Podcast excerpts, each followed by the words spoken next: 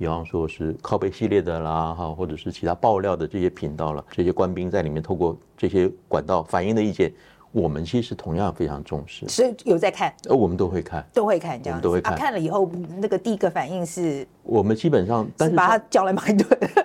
骂。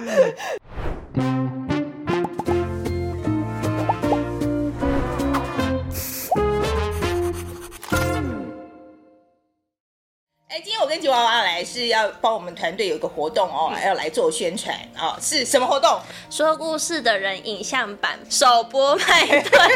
我们的首播派对呢是在十月二十七号的晚上七点钟啊，地点是在 Comedy Plus。除了我们说故事人的三位导演之外，还有一位神秘嘉宾会来啊。另外呢，我还找了凯丽跟钟汉来。就要来告诉大家，这个卖票时间什么时候开始？九月二十六号星期二中午十二点开卖。对，要赶快来买哦！我只有一百张而已，哎，一张才两百五十块。是很希望大家一起来跟我们聊聊天，聊聊天，然后喝点小酒这样子。好了，总之哦，详细的细节记得看下面的资讯栏哦，全部都有。九月二十七号见。今天正片开始之前呢，我们先来回答一些哦、呃，就是这个网友们在上一集所提出来一些比较重大的问题，这样子好不好？嗯、然后那个路易莎莎，你先讲一下好了。好，现在第一个评语是什么？第一个评语其实大部分大家可以看到，不是所有人都对国防部的法回应很满意。但是大家都提到一件事情，就是支持国防部做这样多做这样的说明，就是蛮正向的一个回馈。那其实这个是我们那时候其实在这边爆个小料哈，那时候其实节目播出之前，我们这边也是跟国防部这边多次来回。那他其实前面他们有觉得说，哎，我跟范姐的评语是不是真的太凶啦？是不是可以稍微把这个力收收掉一点？但我们就讲说，如果我们把这力收掉了，那其实其实观众都看得出来说，我们是在做一个。嗯，有点像是有点像是在做军文社的事情，那其实这样子对两边都不好。那其实结果看出来也是蛮正面的，因为，我觉得这是一件好的事情。而且我相信这一次节目播出之后，国防部将来会多一点信心啊，就是出来接受媒体访谈的时候，我觉得会比较踊跃一点。我我真的是希望能够促成这个目的啦。对啊，然后另外一件事，就你可以看到，就当初在做这个抗弹这个设计测试的这个山木小树，他也说了，如果国防部一开始就可以像孙发言人这样，就是把这些声音列为建设性的批评，然后有听到把它带回去的话，搞不好我们根本就不用做这个影片。嗯，对，好。那第二个就是很多观众在问说，范姐那时候是不是忍得很辛苦？我有呃，不能讲忍得很辛苦啊，有忍啊，是有忍，有收力，有有有有有比较有比较收一点这样子。呃，主要的目的是因为我真的觉得这一次我最重要的目的就是要知道在抗弹版这件事情上，国防部这边的想法到底是什么。我的目的不是要把他抓抓来骂一顿，本来就不是这个目的。是那所以说在问的过程里面，我觉得就是让他把话说清楚，这是第一个态度。更多的就是观众就在问一件事情，就是。我们团队是不是没有准备好？就是很多人都在说啊，批评说啊，范姐这边是不是专业度不够，国防知识不足啊？所以像孙章军这边在讲说，这个物质的弹头穿甲弹，他把它讲成是这个是钢芯，因为其实钢芯只是一般的子弹，然后的进化版，它还没有到穿甲弹程度。所以在像孙将军讲这种东西可能有谬误的时候，你是不是才导致说你的子弹是比较厉害的，最坚硬的，它是真正拿来打。就是穿甲的这个东西，OK，然后所以，可是事实上，国防部拿来测试的是前呃是比较低等级的子弹，穿透力比较弱的子弹啊、呃，穿透力比较差的，它绝对不是拿物质的子弹去。Okay, 好，这个说实在 Beyond me，OK，我现在就可以告诉你哦，这这完全 Beyond me 这样子。这个是我觉得我们，我觉得我代表的一个社群是真的是大部分是不懂军事的人，OK。然后我也是希望透过我们这个节目，可以让更多不懂军事的人可以来关心国防这个议题。所以我只能说我尽力了，但是也许我尽力的都还不够，没有错。然后我觉得路易莎莎，因为这个问题是由你在做研究的，是。我这边其实就会，呃，我觉得这边是这样讲，就是，嗯，我们在做，我通常是这样，我做研究，然后会给范姐一个 briefing。那这 briefing 的这深度，其实有时候，我觉得这次可能包含这个物质弹头、这个穿甲弹的材质这部分，确实是我这边要要跟你讲清楚，因为只是那个时候可能要讲东西太多，然后这个架构太多，所以我没有讲清楚。但是我觉得这部分好，我会再努力。对我们这个也可以啦，这个我们可以改善的部分这样子。那好，然后所以那最后就是会来讲到，有时候比方说像是军武啊，像是这个是某些东西，就是。真的是太困难的时候，很多观众就问说：“那有没有机会找真正懂的人来一起联访？”这个我先跟大家解释一下哈。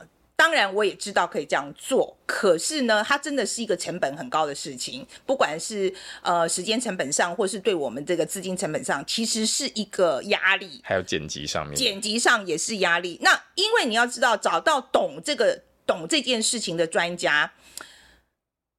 第一个我要先去找到这个人，第二个呢，敲他时间，要敲时间，然后一然后敲完时间的时候，我们还要配合国防部的时间哦哦，这这这次这个是我真的国防部的那个时间是我们要配合他们的，嗯，不是那么容易敲的。来回其实敲了蛮久。对，然后所以我们要再去配合专家的时间，其实难度蛮高的，而且而且更慢，对，会更慢。然后另外一个是这个，我老实说，我不知道，比如说像是总长好了。哦，我今天把总长，我都不知道总长懂不懂这些子弹这些东西哎，因为总长是海军的嘛，对对不对？所以我今天在找，其实这个这个人没有那么好找，没有大家想象那么好找这样子。嗯、可是我们尽力了，我是我是真的觉得大家讲这很有道理，所以将来也许呃真的讲到一些更。我觉得这都是进阶版，应该这样讲。我觉得这就是进阶版啊。嗯、那希望我们节目以后越做越大的时候，我们有能力可以来做这件事情。嗯，但是我们至少可以做到的事情是这样，就是比方说，呃，比方说在在这件事情上有 A、B 立场，专家可能是持 A A 立场的时候，我们是一定做到会是我们会拿 B 立场的东西去问。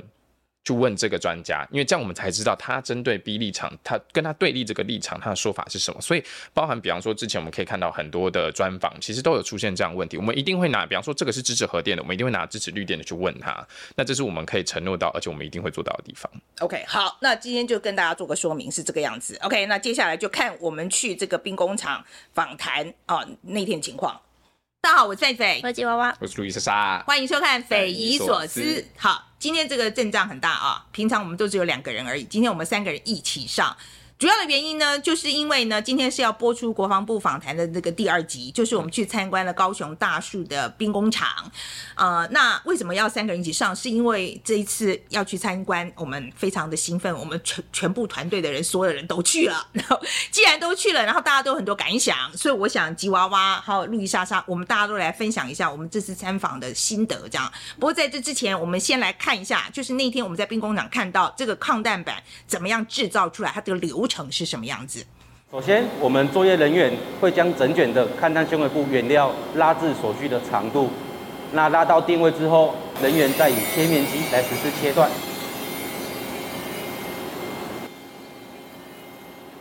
同时，反复上述动作拉至所需的层数。那在这个倒刺一规范的层数是九十四层。完成拉布之后，继续下一个倒刺。各位来宾及各位长官的正前方是我们的自动裁切机，请看操作。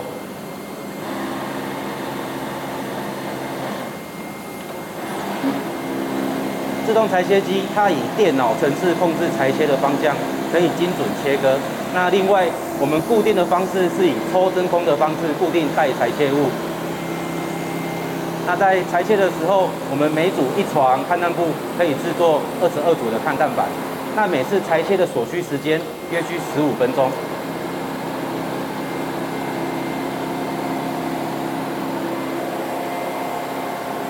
那在这个倒刺切出来的尺寸就会是长三十公分，宽二十五公分。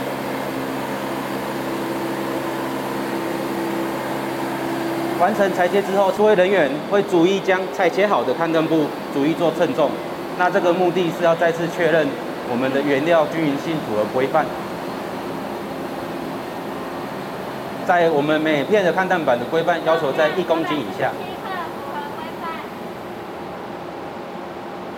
好，接续是热压成型，请看操作。在操作的时候，作业人员会将抗弹布放到压机的模具上。在放置的过程，抗弹布及模具的中间会再放一层分离膜。那这个目的啊，是因为避免在压制过程，抗弹布遇热与模具粘连。那我们的这个压机是四柱型上推式压机，那它的工作压力最高可达四百磅。那依我们这个抗弹板的制成需求为两百磅。那工作台面的尺寸为九十乘以九十公分，每次压制的时间要八十分钟。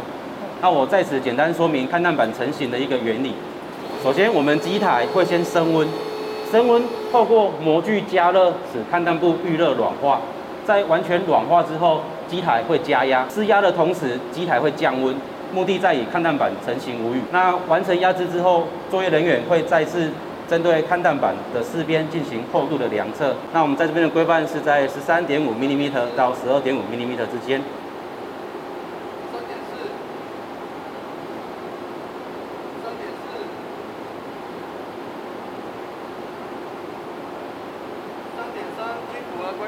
完成四边厚度的量测，另外会记录相关的参数。那这个压制的倒刺照这边，在各位来宾、各位长官正前方是外形修边的倒刺。那这是我们配置的水刀机，请看操作。操作人员首先要将待裁切的勘探板放置于切割的支具上，并加以稳固。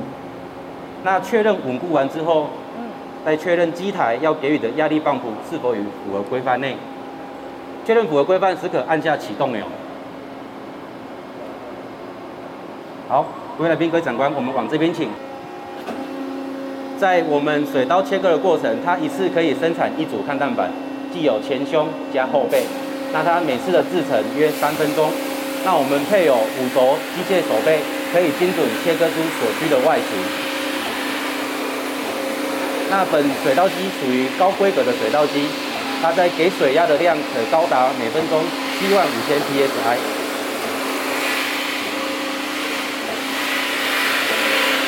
目前正在切割的是后板，接续进行贴衬布，贴衬布会分前面及后面。接续进行检验及包装，每份勘探板的正面会有本厂的制造日期以及制造批号，这个目的在于作为后续的产品追踪。我先请教一下两位，好了，你们看完之后感想是什么？吉娃先讲。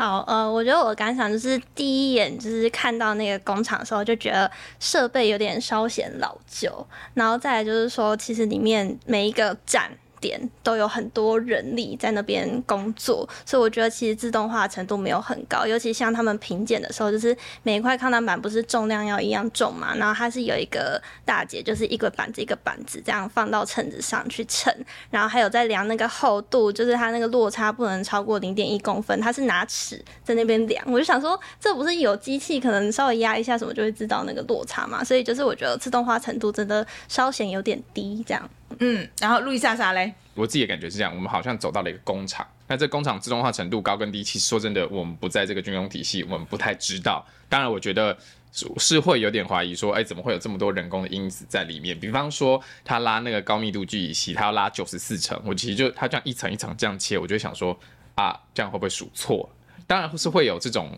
就是这种疑虑产生。可是，这是目前我们现在有的。他也说，这个机器有些是，其实机器。这个跟可以更正一下，他们说机器好像其实有新买，那我看的时候其实维护的状况也都还不错，就整个工厂算整洁啦，大概是这样子。只是要说它是什么很高科技的东西吗？其实我觉得好像还好。对，嗯，我不想要说太多的原因，是因为我其实没我们也没看过其他国家的抗弹板是怎么做的。嗯，所以其实我也不知道，就是人家其他人家是怎么做的，所以我我是觉得我们不懂的事情不要乱骂这样子，OK，好好。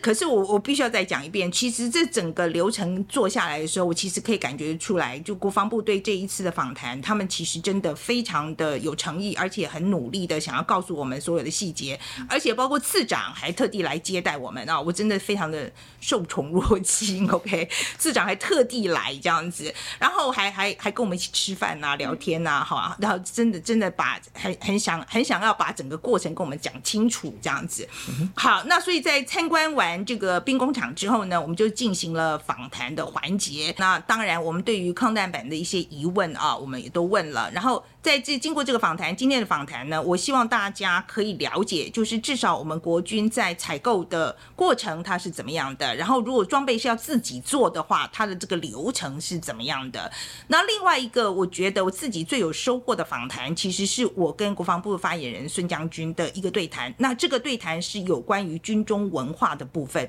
呃，其实我们这两个访谈，就是他们到我们的 studio 来，跟我们到兵工厂去啊，这两个。访谈中间的时间大概是隔了两个多礼拜，嗯，对，两个多礼拜吧，哈，呃，我其实可以感觉到，呃，孙将军的态度不大一样。我觉得，当然，也许他变比较熟一点，哈、嗯，我觉得这一次他真的比上一次来讲，觉得，我觉得态度上 open 很多。嗯，OK，好，那所以我们接下来就来听听啊、呃，这个潘厂长啦，然后采购室主任，还有这个孙发言人，他们是怎么说的？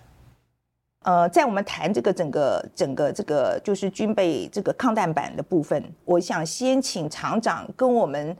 观众说明一下好不好？就是说我们这个军备生产的流程一般是怎么样走的？好的，主持人，呃，各位观众，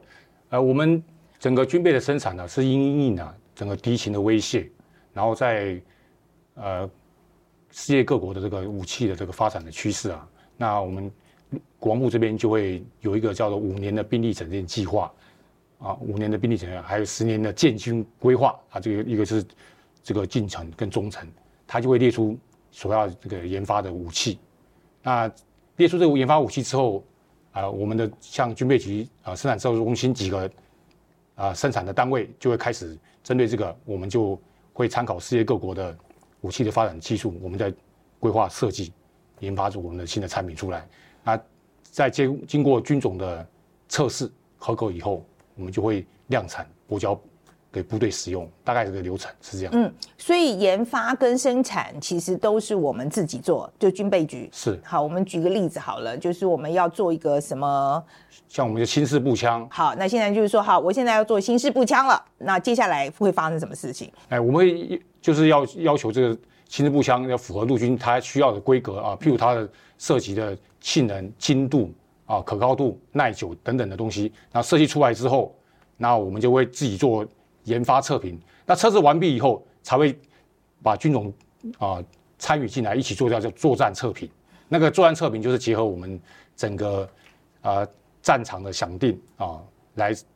结合战术来测试这个武器的性能，合格以后啊，军种才会下达量产决心，那再由我们做后续的量产，所以是分两个阶段，一个是研发的阶段，一个是生产的阶段啊，都是由我们军备局生产中心来做。OK，好，我们先讲一下军备局下面就是现在有四个厂嘛，哈，二零五、二零九、二零二、四零一这样子，那这四个厂的差别在哪里？是。呃，军备局底下有一个生叫做生制中心，那生制中心就有点像是一般企业的营营运总部，那底下就是有四个兵工厂，那其中第第二零二厂在台北的南港，它主要是生产了我们大口径的火炮弹药啊的生产跟研制，那二零五厂在高雄大树，也是现在这个位置，那主要生产的是我们四零公里，就是四公分四零公里以下的啊小口径的。枪、炮，啊，还有个火炸药，还有今天呃特别说明的这个战斗 cơ 装，啊，另外还有一个二零九厂，它的位置在南投的集集，啊，它主要生产的是呃各式的轮型的战甲车的研发跟生产，那最后就是四零一厂，它在台中，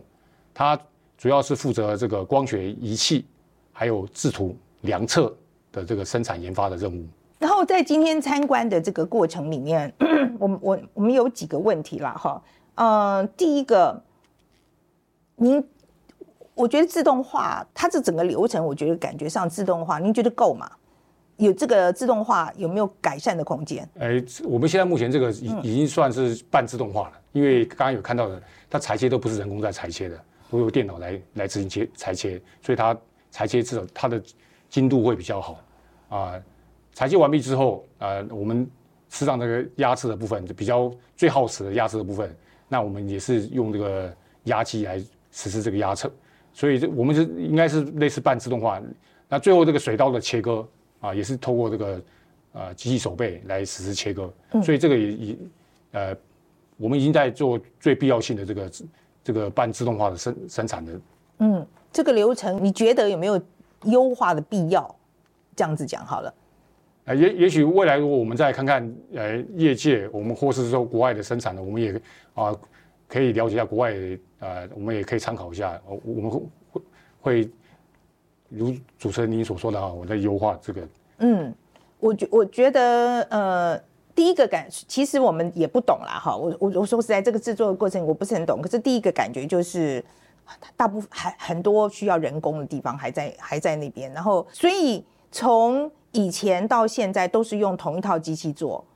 呃，我意思是说，当你要升级的时候。它的机器或是整个流程的改变是什么？因为这个感觉上，这个机器在这边运作应该有段时间了吧？是，哎，这个这个机器这个流程，这个已经做多久了？事实上，我们在一百呃零五年就是量产开始到现在，大概是六六七年时间。二零。那我们中间也嗯也采购了设备也增增加了一倍一倍量的设备啊，嗯嗯，采购新的设备。那主要也是刚刚主持人所说的，我们这个是不是没有不够不够自动化啊？那我们整个生产呢，我们的产能其实是配合这个我们军种的需求啊啊量产，然后拨发部队让它使用，满足部队的这个战备需求。所以我我有环估过，有估计过这个需求，然后再计算我们的产能啊，每年这样逐年拨交到部队。OK，这是我们网友问的啊，他说我们这个新式各装跟抗弹板的数量是不是能够满足招招呃我们征召的这个后备军人的数量？那现在今年开始就是。我们的后备部队的需求啊，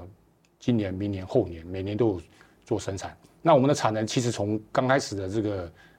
产量到现在为止，我们已经增加了一倍。嗯，可是够用吗？够用，够用。我意思就是说，能够 cover 到所有后备军人哦。因为刚刚好像听到是作战部队优先嘛，后勤部队是在那个比较后面嘛。就是今年开始。对对。可是我现在讲就是说，我们 make sure。的打击部队跟那个后勤部队全部都有，包括后备军人，逐逐年逐年满逐年满足，逐年满足，现在还是不够。啊，逐年满足，所以现在从今年开始，我们也增加了后备战力的部队的需求啊。从今年、明年、后年，每年都有，而且产能我们也加大。OK，所以呃，两个，我现在就是说呃，所以产能加大到所有，包括呃后备军队都有。大家都有，是我们有没有一个日程？大概是哪一年？呃，我们今从今年到大概是近三年，近三年，今年、明年、后年三年。OK，所以我们讲二零二六年应该会补齐了。是。品管出问题的时候是要找谁？啊，我们品管有区分几个几个阶段啊，一个就是我们生产单位啊，在生产的过程中，我们产品完成出厂前，我们会做一个厂测，厂测合格之后，我们会请这个第。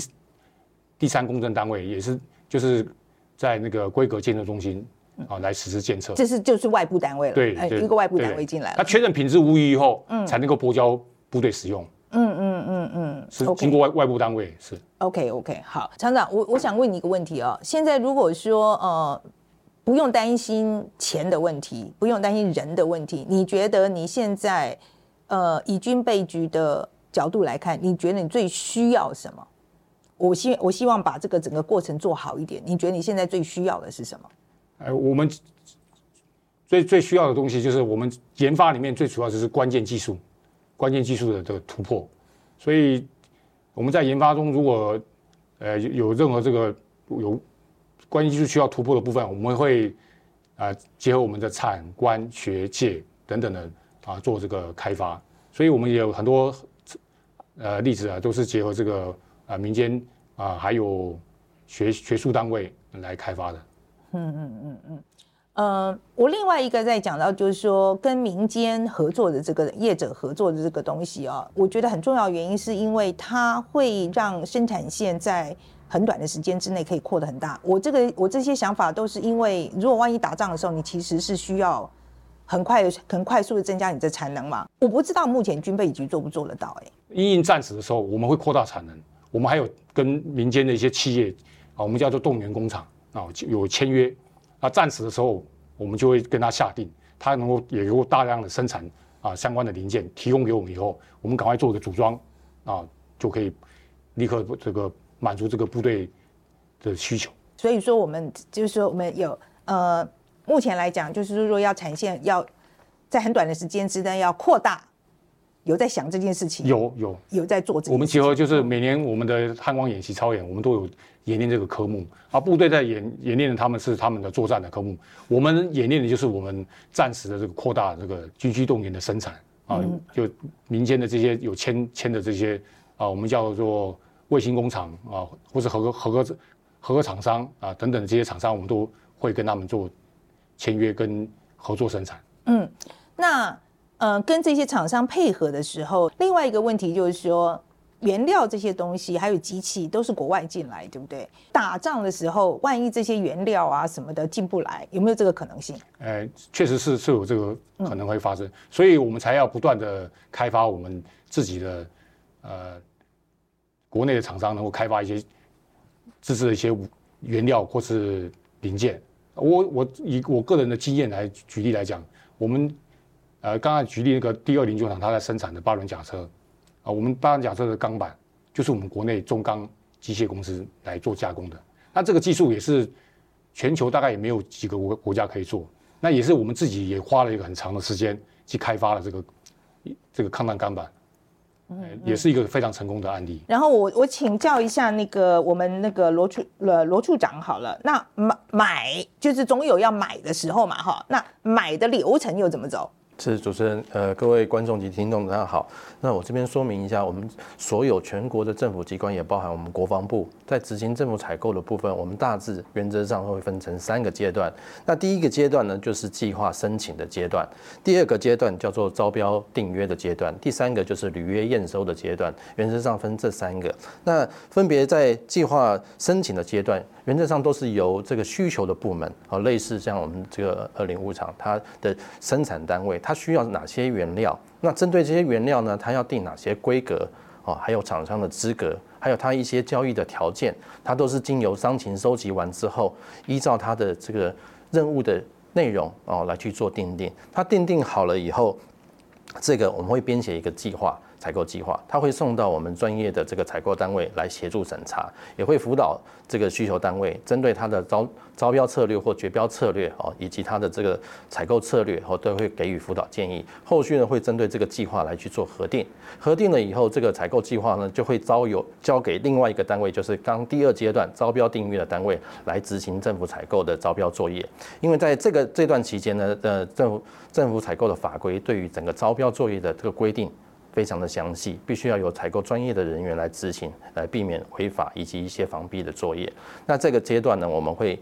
针对这个要。采购的品项进行招标，那原则上在政府采购的法里面，招标的部分，呃，也许主持人都有听过，有公开招标、选择性招标跟限制性招标。那依照我们近几年政府推行呢，会是用一个这个评选的公开评选的方式来进行，来由这个专家学者以及这个需求单位成立评选委员会来去针对这些采购去做个评选。那决标了之后呢，我们会把这个合约啊再进入到第三个阶段，第三个单位就是叫做履约验收的一个单位来去。来去执行，那他这个这个阶段呢，就是完全会依照合约的内容来去做这个合约的管理跟履约的督导，在这个整个交货的期间，督导完了之后，会依照他定的交易条件跟时间来去做这个验收的动作。当然，验收有分很多种，有分文件验收、目视检查，还有实际的测试，或者是第三方检验等等的很多的一些验收的作为。那完成验收之后，后续交货了以后使用，就会进入到保固的阶段。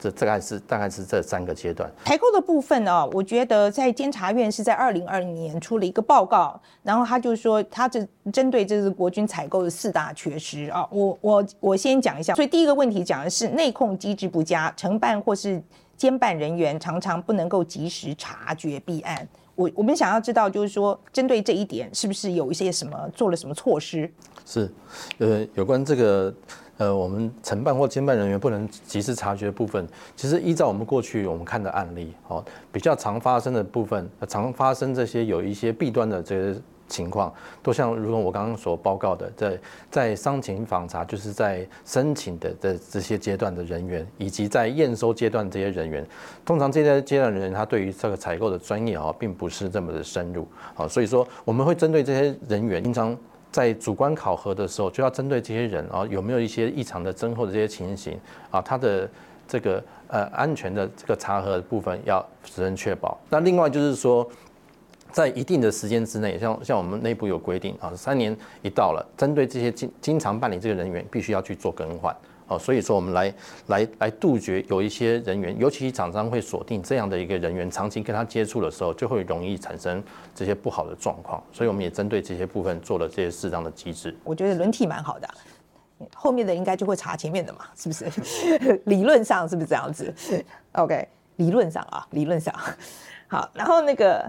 巨额特别预算啊，这边讲的是飞弹了哈，跟抗弹板一样，出现中国劣质料件混充国产品的这个情势，好，这个怎么办？针对的这个部分，我们也特别呃呃，针对它的一个。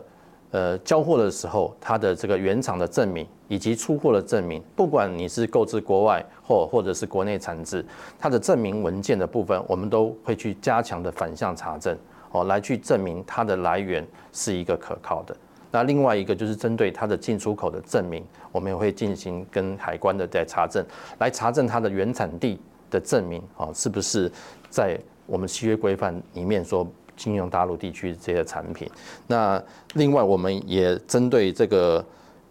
整个验收的过程哦，必须要注意跟防范的事项。我们订班的一个行为准则，让我们的各阶段的采购人员依照这些准则，能够去落实的去执行，来防止这些部分产生。为什么这个议题重要原因，是因为万一我们真的跟中国打起来的时候，我们的来源一直很多用了中国的东西，这可能有点问题啊。就是我们在国军的那个认知上，你觉得呃，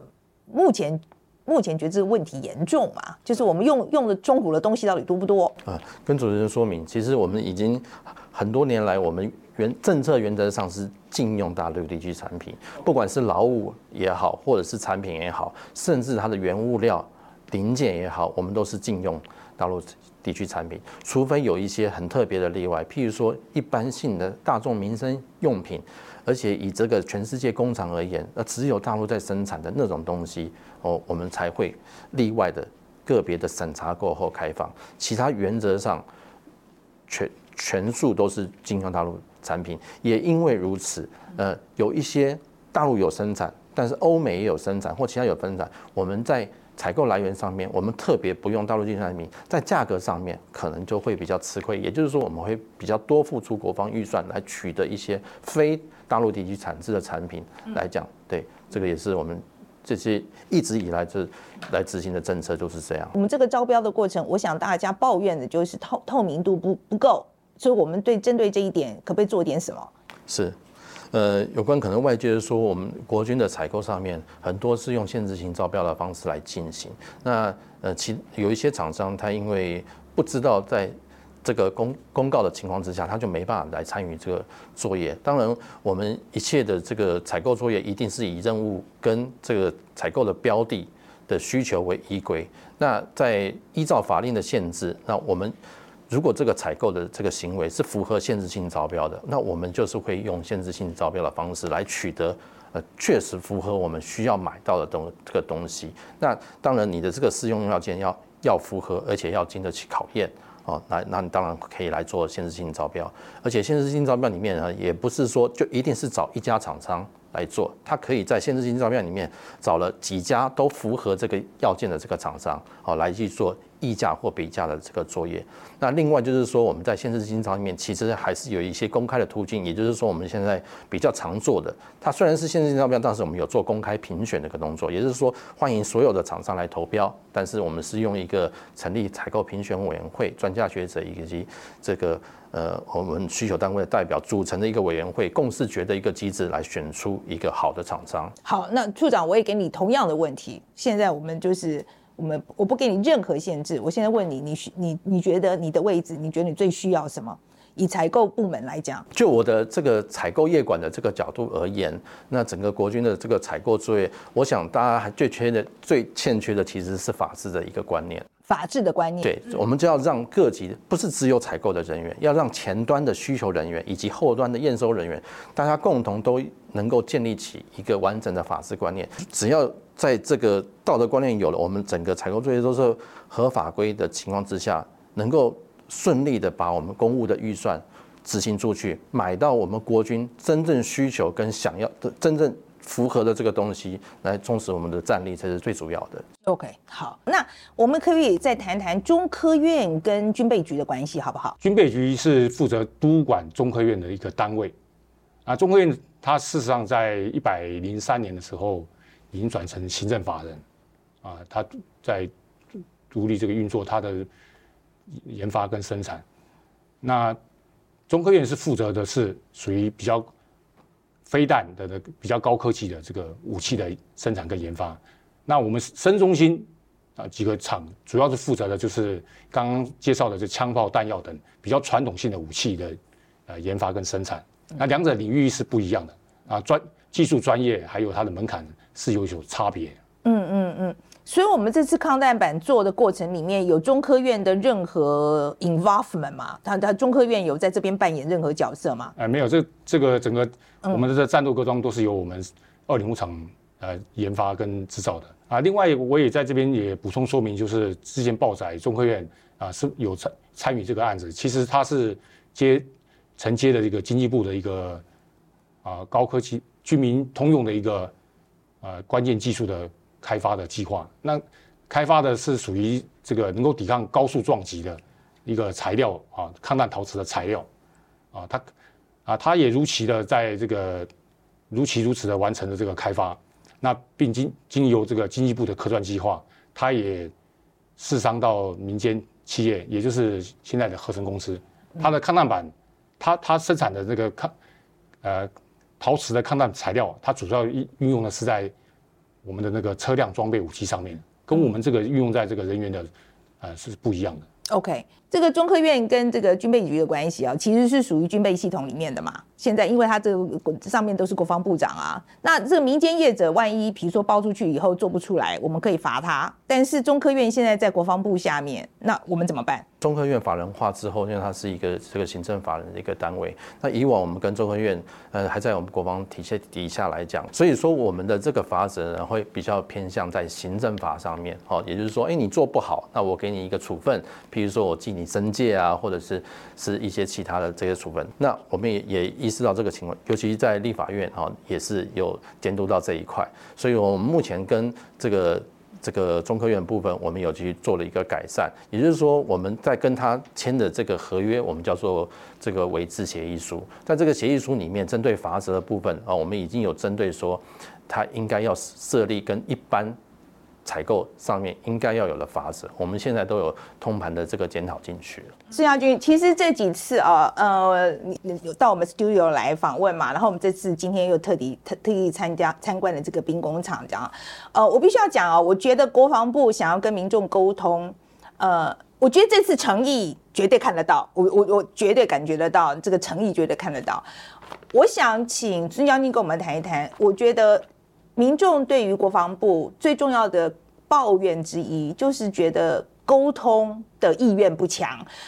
我想要知道国防部是不是想要改啊？好，很大的一个问题哈。但我我必须要说，以今天这个状况来说，国防部其实非常清楚，就是你必须这是一个必须要沟通的年代。为什么？我常常喜欢用这个一个历史的观点，塔楼跟广场的观点。今天已经不是塔楼的年代了，今天是广场年代。任何人随便拿一个肥皂箱站在哪里，他随时他都可以为自己发声。他不是不是说我们以前呃国防部可以掌控我的话语权，少数的媒体可以掌掌控话语权。今天完全不是这样。所以，我们这个沟通的部分其实区分成两个部分，一个是对外的部分，对大众的沟通，我们怎么样去跟老百姓讲清楚说，哎。我为什么要这样做？我为什么要做战备训练这件事情？另外一个部分，我要跟我的官兵也要沟通。今天的部队都是大部分哦，都是志愿役的这些官兵。我要让他进来，我第一个我要先说服他说，你为什么值得去把你的时间花在部队里面？我能不能给你一个好的工作环境？我能不能给你一个好的薪水？给你好的福利？能不能给你一个适当的未来？必须要去不断的去提升我们沟通的一个水准，就如同今天谈。防弹板的状况是一样，当然，但是在呃外界对国防部可能有一些觉得沟通做得不是那么彻底的一个部分，那也是我们的痛点，就是说国防这一块啊，有很大一块就是还是要有安全的考量。以今天状况来说，我的主要的 audience 在听，但是我的主要的敌人也在听，所以在这个中间，我就需要不断去拿捏。这个是我们目前哦，可能有的时候呃或许会快一点，或许会慢一点。那可能，也许我我们沟通的步伐可能还是比较慢的，这种部分比较多。那是因为我们有一些国防安全的考量。意识到这件事之后，然后实际上在做的是哪些事情，好不好？好，基本上，因为今天的状况哈，其实我们大概大的方向，我们大概区分成两块，一个当然是媒体的部分。媒体其实除了我们传统媒体以外，现在社群媒体发展，我们非常清楚它的它的速度。所以国防部目前我们除了呃，我们本身有自己经营的这个脸书的粉丝专业，我们大概有四十万的粉丝哦，其他的包含 IG，然后包含这个 YouTube。包含我们对国际上尝试对国际上的 audience 做沟通的部分，我们有 Twitter，也就是所谓现在的 X 啊等等这一些，我们希望透过多重的管道去去做一些沟通的部分。像现在其实有很多的，比方说是靠背系列的啦哈，或者是其他爆料的这些频道了，都蛮呃其实蛮发达，这些官兵在里面透过这些管道反映的意见。我们其实同样非常重视，所以有在看，呃，我们都会看，都会看，这样都会看。啊，看了以后，那个第一个反应是，我们基本上，但是把他叫来骂一顿，骂。所以这个这个就看了以后，通常反应就是怎么处理嘞？基本上我们会看这个问题的性质到底是什么。当然有爆料系列的东西，很多东西我要去看它到底是真的还是假的。那我也讲一些例子，就是说在在在双方的在两岸双方认知攻防过程当中，我们也发现。有一些这种呃运用这种爆料的管道，但是实际上去对我们遂行认知作战的这种做法，假新闻的，嗯，对，所以我们其实这些东西要做一个过滤，过滤完了以后，哎，如果这个问题是它是确实的，我们哎，要么是单位，要么是相关哪个单位哪个部门在管这件事情的，你就要去哎把它做一个说明，然后我们会爆料系列，我们比较没有办法去跟他做回复，但是一些比较大的，我们就会透过要么新闻发布，要么其他的啊对外。记者会公开说明，这等等都有。那另外一个部分就是，我们其实国防部每个礼拜有例行的记者会啊，然后我们也会定期的带媒体啊去做一些去采访我们的，比方说是重大的演训、汉光演习啦，我们的这个海空的飞弹的设计的一个状况啦，或者是去到我们一些部队去做参访啦，等等这些。这些目的，我们是希望说，透过人际的或者是面对面的这种沟通方式，去发挥一个辅助的效果。那这些都是一些比较沟通方式。那除了对外这块以外，对内的部分跟官兵，其实透过组织沟通的形式比较多。以我们处里面，我们常常在跟我们同仁在讲。就是说我做一个决定的时候，我做一个决定怎么去，我我我打算怎么样去跟媒体做一个回复，怎么样做一个说明，碰到一个议题我怎么样去处理。我除了我自己处理以外，我后面一定要利用时间去跟我所有的幕僚去讲清楚，说我为什么要这样处理，呃，为什么要这样做？因为很可能有一天，当我们的战士或者是呃，比方说危机发生的时候，我们的幕僚很有可能他在。当地的一个某种状况之下，他就是一个国防部的一个发言代表，他必须要了解说，在我的指挥官企图是什么。呃，我作为一个国防部的发言人，我们对国防政策的诠释的时候，我为什么要这样诠释？他必须要了解。所以在那种状况之下，他才能够哎变成我的一个分身，然后去做一个回答。这是一个我我觉得就是说在呃怎么样去深入的这种沟通的一个一个例子了。嗯嗯，我希望这个不是只有发言人是这样子吧？其他的不其他的单位有这个思维有办法 pick up 吗？我我我讲一件就是具体的例子，我们部长每天常常在我们在早报或者是他几乎常常在讲，他对怎么样去跟大众沟通、跟媒体沟通这些，他非常重视。他要求我们各连参，只要你的问题、你的相关跟你连参有相关的议题出来，你的连参的主管马上要去督导你的干部，马上把这个问题到底是，哎，具体的状况是什么，答案在哪里，马上要出来，然后马上要做一个会诊，包括我这个部门，然后负责国会沟通的部门都要都要做一个处理。里面一个大原则叫做不准说谎。啊，这是国防部目前我们对外沟通的一个最重要的一个基本原则，不准说谎。第二个部分是说，如果你有错，要赶快去承认，去讲清楚。哦，我错了，那后面我要怎么改？这些东西要把它讲清楚。所以，呃，基本上这是部长今天哦，对于整个国防部在做社会沟通啊，这。官兵内部沟通的一个基本的态度。那在这种状况之下，我相信对我们整体国防部的文化的改变也好，或者是这种呃沟通的这种呃成效提升也好，我相信应该会有帮助。嗯嗯。另外一个是有关于嗯，我我我我现在讲就是说，呃，我觉得在跟呃民众沟通的这个过程里面啊，最困难的其实是当过兵的年轻的朋友们。我觉得他们是说，因为你讲了跟我的经验不符，我不知道发言人，你觉得这怎么办？好，感谢你提这个问题啊，其实非常对我们来说，我们也觉得这是一个很大的挑战，怎么样去克服其实很重要。为什么？两个部分，一个部分是说我们呃，如果是您只有呃，比方说我们四个月的弟兄，或者是其他只有一年服役的弟兄，呃，有部分的经验，你可能要去思考一下说，说您的经验，您看到的。可能是某一个层面的一些看法哦，那但是不见得是全部的一个状况。那第二个部分，我特别是想要跟我们这些老大哥，就是也许是我在当基层军官的时候，跟我一起在部队奋斗的这些我的同袍，我的这些弟兄啊，呃，今天的部队状况跟我们那个时候的部队状况是完全不一样的。那我们很欢迎说。呃，有一些时间，比方营区开放的时候，或者什么时候，哎，我们欢迎您回来看看，或者是您的子弟在当兵的时候，我们也欢迎你，哎，你来看一看，你去看一看，说现在的部队大概是什么样，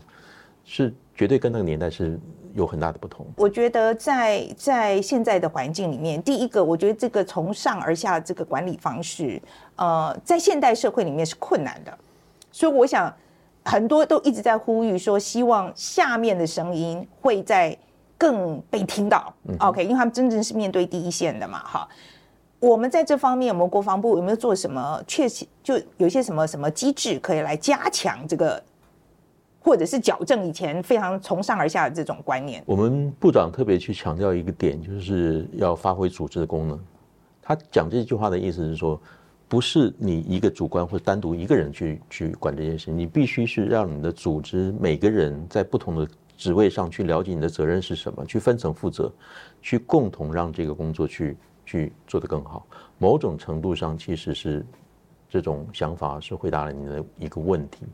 那么当然，后续在整个的呃现在的部队的管理上，怎么样去把更多的这种人性化的管理的方式、科学化的一些领导的方式把它带进来，这个部分国防部也我们持续在做。那我们也希望说。让它的速度能够符合社会大众的一个期待，在对内沟通的部分啊、哦，嗯、我觉得我们现在在做工作，其实是跟民众一直在沟通，其实就是要从平时的这种 mentality，、嗯、现在要 switch 到战时的 mentality，没有办法，因为我们要备战。嗯、OK，嗯，我觉得在军队应该也是吧，这个这方面的这个要转转换的这个过程，现在在做了吗？我反倒觉得军队其实比较彻底，嗯，呃，以去年东巴洞是就是佩洛西女士来访的时候，我们整体执行战备的一个状况，其实是我们的官兵都有这种准备，因为就军人来说，我们常常是说备战是是是永远是没有我我不会去看二零二四或二零二五或二零二六，我看的是明天。我部长常常在讲说，我甚至是在看，看下一个小时等等这些，所以这段军以战为主啊，所以战备训练本来就是我们的本务。这一段到我认为对我们国军官兵来说，倒不是什么太太大的问题，因为战备就本来就是我们的责任。另外一件事是，上一次就是我们就要讲到，就是说呃，这个军品外流的这个东西啊，就是那个。林议员在测试那个抗弹板到底是不是呃军中流出来的这件事情，我觉得这个东西呃事实怎么样，反正你也是照，你就说您的，你就说看你这个是符合的嘛，数字都账料相符。好好好，我们现在讲就是说，我现在的疑问就是说，林议员讲的是这样，国防部讲的是这样，可是大家信。林议员的怎么办？怎么做？我相信就只能说，从我们现在开始，我们每一步每一步，如同我们部长前面一开始讲的，现在国防部有任何问题，你做的第一件事情，你不能说谎。这个是我们确定这个我们信任度的一个最对内对外都不可以。对，嗯，最基本的一件事情，你要你要确认说，哎，我也许这件事情不能说，我也许这件事情我不知道。但是我不会给，我不会说我知道，但是我跟你讲一个假的答案。这个是我在想，可能从这件事情可以开始优先开始做。那当然，透过过程里面，我们这个国防透明化了，我们施政透明化等等这些，甚至是包含一些国际组织的监督啦等等这些，会让我们，我希望会让我们的这个 credibility 慢慢的越来越提高。嗯，您刚刚讲到国际组织的这个 credibility 的部分，我其实有一个数字看起来不错，对不对？是，嗯，这个部分就是很好。其实这个跟某种程度上跟我们的这个信任度其实是有关的，也就是这个国际上的呃这几年有关于贪腐指数的一个一个评估。国防部这几年我们拿到的指数，其实都是跟欧美国家是等级是相近的，是非常在世界上非常前面的。在亚洲地区，它也是名列前茅，不是第一名，是第二名。其实它的，换句话说，这个国际的贪腐组织对于我们国防贪腐指数的这样一个评比，证明了我们在这个部分，其实我们是贪腐的成防贪防腐的这一块东西，我们是做的是。不错的，对，嗯，国际组织是肯定的。那最后，我想也是发言人，我今天每一位都是这样问啊，今天什么都给你，你要什么？这个我想是一个很难回答的一个问题啊。呃，就我来说，呃，我可能会觉得我需要的是时间，我需要的是时间，因为我们看得出来，就是如同刚刚你讲，我们呃沟通一直觉得到底够不够。呃，我们的组织的内部管理，我的我的这个处，光我这个处，我们的管理，我们的一些做法，还可不可以做得更好？我们去服务媒体也好，或者是我们在跟社会大众、跟民众直接去解释国防为什么要这样做的这些方法，还有我们能够更用老百姓听的话去做解释等等这些，我相信我们要做的事情很多。尤其重要的说，以今天我们的敌情威胁是。呃，史无前例的这种大，在这种状况之下，我们面对这么严峻的一个安全环境，怎么样去有效的去遂行我们的任务，去保卫我们的国家，去保卫我们的亲朋好友，这都是对我们来说都是一个挑战。那这些可能我们如果时间能够给我更多，那是更好，但是可能必须。时间大概就是这么多，怎么样去排定我的优先顺序啊？等等这些，这需要我们自己去努力。好，那这第二次这个访谈结束了嘛？好，我们先各自讲一个自己最重要的 take away 好了。嗯，好，那我先讲我的。嗯、呃，我其实在我这个采访生涯哦，现在真的很久了，差不多三十多年，有几次这种经验，就是说我碰到，我觉得这一次就是我碰到了一群人，觉得自己很冤屈。但是平常都讲话都没有人要听，然后终于这次有人要听他们讲了。我觉得呃，他们想要为自己辩护的那个心情，那个殷切的情绪，我觉得我感触非常的深。好，这这真的是我在整个访谈过程之后，嗯，我一个非常非常强烈的感觉，这样子。啊，路易莎莎嘞，我是觉得复杂的问题，你要把它简单化、脉络化的谈，我觉得是一件。危险的事情，就举例来说，嗯，我们还当然还是会觉得，像我自己还不然还是会觉得他们的回答，其实不管是采购室主任，或是呃采购室主任，或是孙呃或是潘厂长，其实他讲的话都有一部分其实是蛮保留的。那这部分的保留东西，其实我们不好猜测，但很有可能是因为这个东西更规格根本不是他定的。这个三级这东西不是他定的，那这时候你要只是说，就像范姐你讲的、啊，就是我们今天把孙孙将军或者潘厂长或者采购室主任抓出来电全部电爆了，那我们只出一口气，可是爽的地方在哪里？我觉得沟通的过程其实是一个真的就是你有理解有认识才会有互相的一个或才会有一个共识去推动。比方说，我这次觉得我自己最大的收获是觉得，好，至少我们吵了这么多，这东西爆掉，至少我们现在推出了一个。规格更好，他们国军可以确定说一定可以防护共军五点八公里穿心弹的这样的防弹头盔，我觉得这个才是机场阿兵哥最最想要知道的事情。嗯、那至于说，呃，林议员跟国防部这边，他们当当然中间有些不谅解，我觉得这东西就是一个讨论的时候很激烈沟沟通过程里面必然会出现状况。但是如果我们只是把非常复杂的议题想试图用很片面化的方式去理解的话，其实我觉得这反而是危险的。嗯，好了，我我我必须要讲哦。可是我觉得我们大家都同意，right？就今天这次的访谈已经比上次的访谈感觉上好很多，进步很多，开放很多，right？可是主要原因是什么？我觉得吉娃娃你先讲。嗯，就是呃，我们这两次访谈都有谈到说，就是关于之前拿去测试的，议员拿去测试那个抗弹板是不是外流的。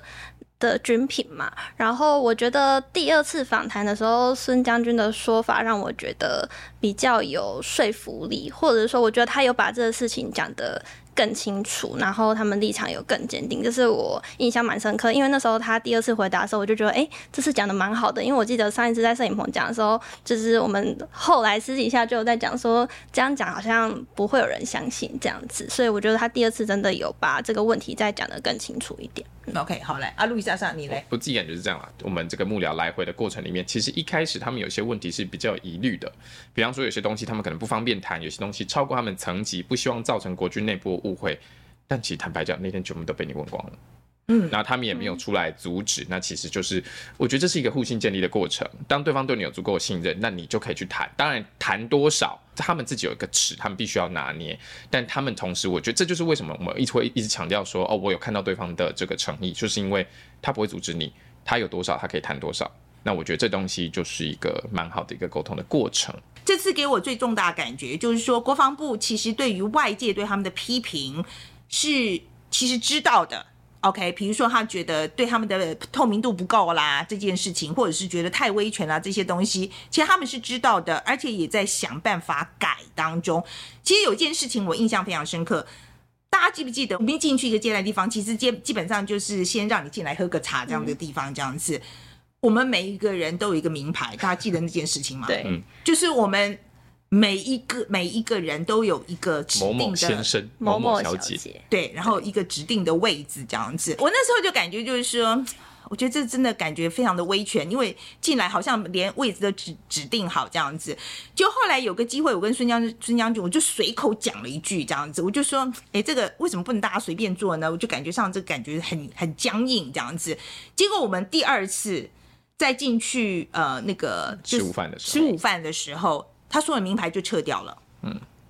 所以他们其实，我我我觉得这是当然是一个很小的事情，可是我是真的觉得他们如果搞清楚你的意思，而且他，嗯，我觉得是这样子啦。嗯、我觉得比方说，嗯，大家在讲说军中这个社会是很封闭，那其实我们都讲说，这个孙将军会把他的决策的理由，然后跟他的下属讲这件事情，其实就是一般民间社会会做的事情。我觉得我们现在要做的重点，就是让这个社会的氛围可以渗透一点到国防部里面去，让他们知道说，哎、欸。一般社会企业怎么做？一般民间是怎么做？那你要做这件事情，你必须要先做一件事情，就是你要把你目前是怎么做这件事情，透过我们的专访也好，透过跟社会大众其他的专访也好，让大家知道现在你们里面是怎么做的，这跟社会中间的这个 gap 这个落差到底是什么，你才有办法去改变。所以我觉得这样为什么？嗯，我们这次不会说很用力的去骂他。我觉得一个重要原因是我们要增加互相了解的时候，不是指着鼻子对方这件事情，就他就会一个一个晚上自动就完成。嗯，而且另外一个是有一位军中朋友也告诉我说，其实军中呢人才断层情况，还有人才流失的问题，其实也非常的严重，因为。呃，军队好像是二十五年，二十二十二十年就可以退役了嘛，哈、嗯。所以很多人如果说，尤其是他的他从事的业务，如果又跟科技有关系的话，其实很多科技界是愿意延揽的。你看美国也是这样子，啊，嗯、很多军方的人就是毕业之后就就会是退伍之后就到其他民间公司去工作，一模一样的。对，所以他们其实也有非常严重的人才流失的问题，嗯啊，所以像这些问题，就是我们平常在谈的时候，我觉得好像都忽略了。有这个问题这样子，OK，所以我今天在我其实今天在跟孙将军的这个访谈里面，我有一点我真的呃感触非常非常的深的，就是说我问他，就是说，那你你你最需要什么？你最需要什么？他跟我说，他最需要的是时间。我真的觉得大家也要给国防部一点时间。嗯，要改的事情很多，但是真的给他们一点时间。好了，那吉娃娃，你要不要讲讲个什么结论？结论吗？嗯。嗯，好，我觉得这次参观完就是最大的感想，还是说，我觉得国军可以透更透明化这件事情很重要啦。对，就是像刚刚讲的，因为其实我没有当过兵，我也没有太多当过兵的朋友，所以其实我对于大家可能一直在讲说，哎，可能军中很黑箱啊，有很多陋习啊什么的，我就是都听到，所以我接收到这些刻板印象。但今天真的去跟这些人接触了，然后去看到他们工作的环境，我就好像对他们有多一点的理解了。对，但理解不代表说他们可以不用改啦，就是我觉得还是有很多地方可以慢慢去改进，去把它改善掉。这样，现在时代真的不一样了，而现在的兵跟以前的兵不一样，现在的民众跟以前的民众也不一样，所以国防部也应该跟以前不一样。OK。好吧，那今天我想就在这边 wrap up 了啊。那如果大家对于我们这两次访谈有什么想法的话，非常欢迎留言来告诉我们。所以喜欢我们的节目的话，应该要按赞、订阅、分享的内。好，谢谢大家。Thank you.